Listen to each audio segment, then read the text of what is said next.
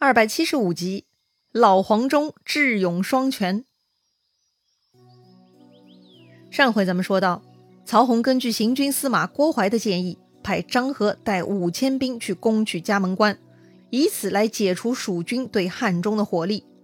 当然，刘备这边也不是一张牌，不可能因此就撤走张飞。在诸葛亮的激将法作用下，老将黄忠带上老将严颜两位老同志呢，这就带兵去嘉门关了。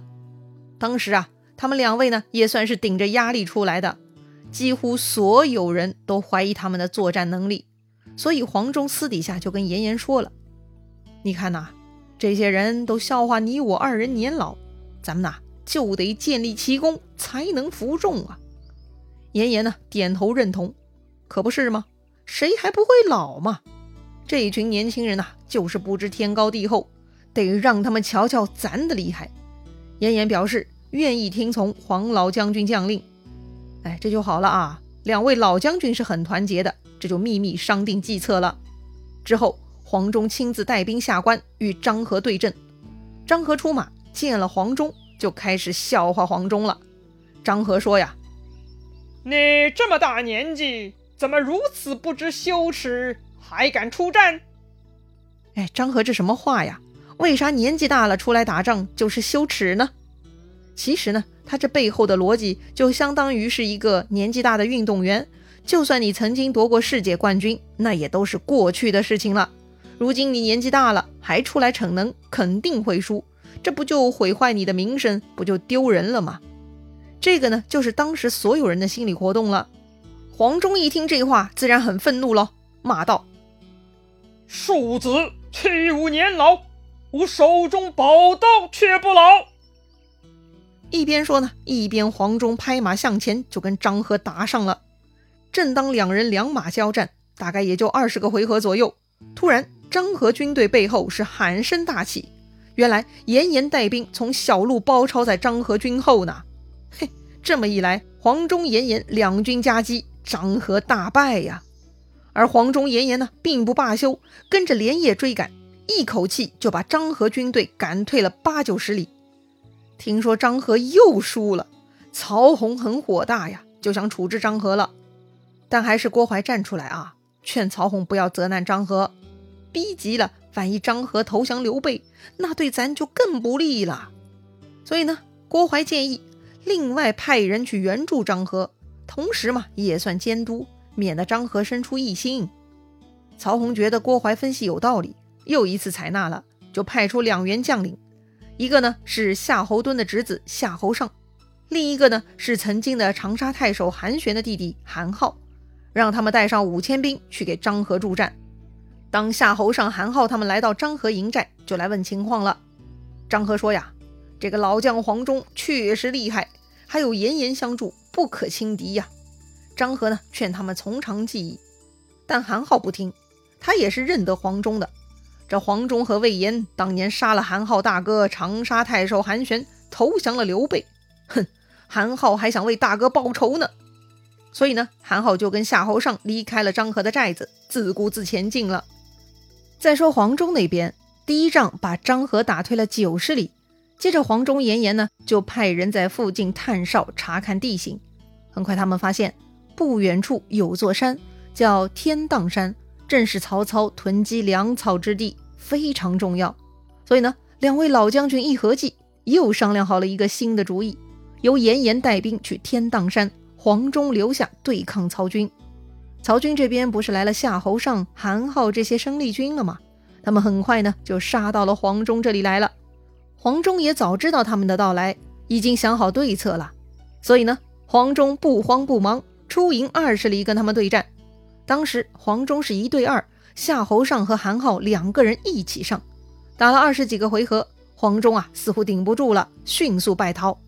夏侯尚他们很高兴啊，紧追不舍，一路呢就追到了黄忠的营寨。没想到黄忠也不回营哈，直接带上人马跑了，留下自己的营寨给夏侯尚他们霸占了。而黄忠呢，却带着自己人在后头又草草建立了一个新的营。过了一夜，第二天，夏侯尚他们又追上来了。于是黄忠出来又是一打二，跟他们打了一阵子，然后还是老样子，带着部队继续逃跑，又是没有回营，把第二个草草搭建的营寨呢，又让给了夏侯尚他们。当时夏侯尚和韩浩是非常高兴啊，哼，果然老家伙打不动了，连输两仗，连丢两个营寨啊！一时间呢，夏侯尚他们是士气大振啊。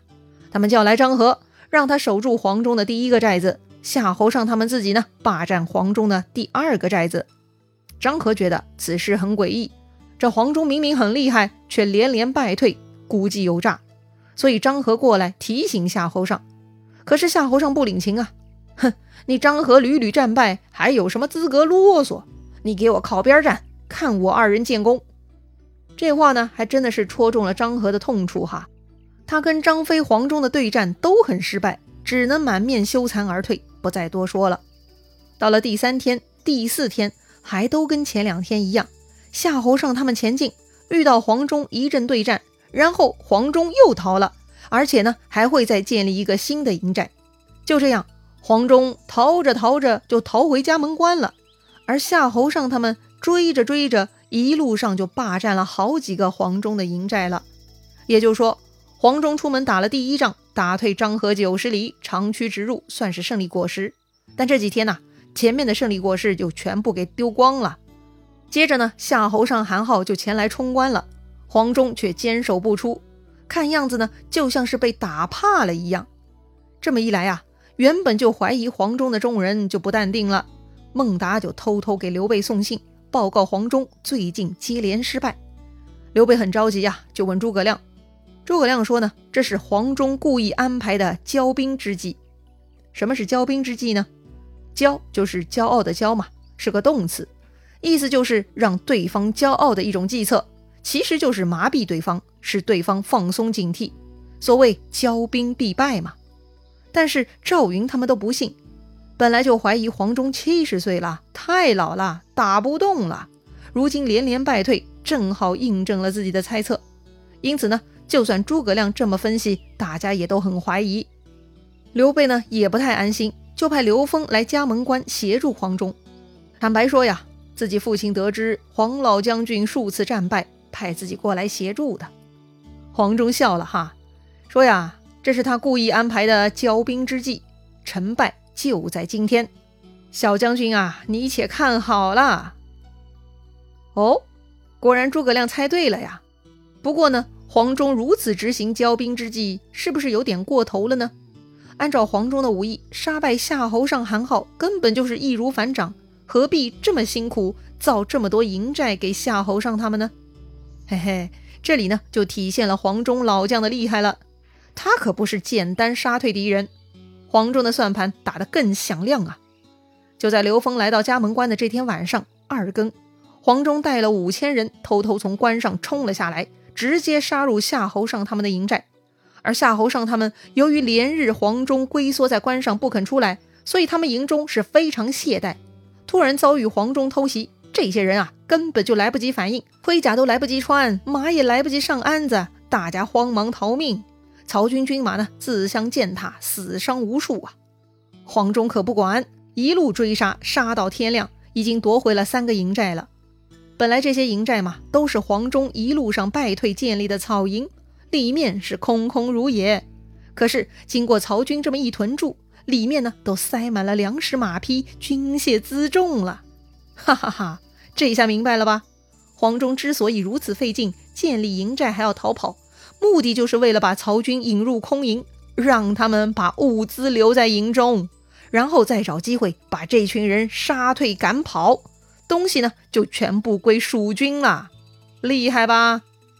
黄忠吩咐孟达把这些营寨中的物资全部搬到嘉门关里头去，自己呢继续带领军马前进。当时啊，天已经亮了，也就是说。黄忠他们忙了大半夜了，那是人马疲惫呀。刘封呢就劝黄忠了：“大家都累了，是不是该休息一下呢？”但黄忠不同意，时机把握是很重要的，不入虎穴焉得虎子。想要获得真正的胜利，是不能半途而废的。于是呢，黄忠是一马当先，冲在最前面。大家看到七十多岁的老将军还在如此认真工作，奋勇前进，大伙儿都还年轻啊。还有什么好说的嘛？于是呢，大家都齐心协力，努力向前，就冲入张合的营寨了。而张合这边呢也倒霉哈，前面自家人败逃，已经过来冲散张合的队伍，如今黄忠又带蜀军杀过来了，张合呢更是挡不住啊，所以就丢弃了营寨，一路狂奔，退到汉水旁了。哈哈，这下厉害了吧？黄忠退回九十里，引来很多曹军和他们的辎重，然后再出击，不但拿下曹军辎重，又把这些人打得更远了。这一退一进啊，实在是太高明了。再说张合，不久呢，他又找到了夏侯尚、韩浩。这回夏侯尚不敢嘴硬了，这黄忠老家伙太猛了，不能跟他蛮干呐。于是他们呢，就商议下一步的去处。去哪儿呢？